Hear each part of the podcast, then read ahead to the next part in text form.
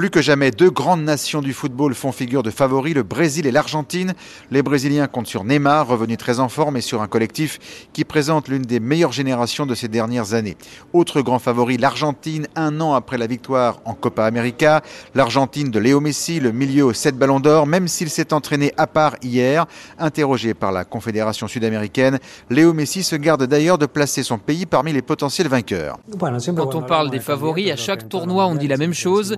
Il y a quelques surprises, mais en général, les grandes équipes sont les favorites. Si je dois choisir, je pense que le Brésil, la France et l'Angleterre sont aujourd'hui un peu au-dessus des autres, mais une Coupe du Monde est toujours compliquée et tout peut arriver. Messi cite la France qui sera finalement privée de Karim Benzema, de nouveau blessé hier et forfait pour le reste de la compétition. Dans cette Coupe du Monde, l'Espagne est arrangée au titre des outsiders, dans une équipe rajeunie par Luis Enrique.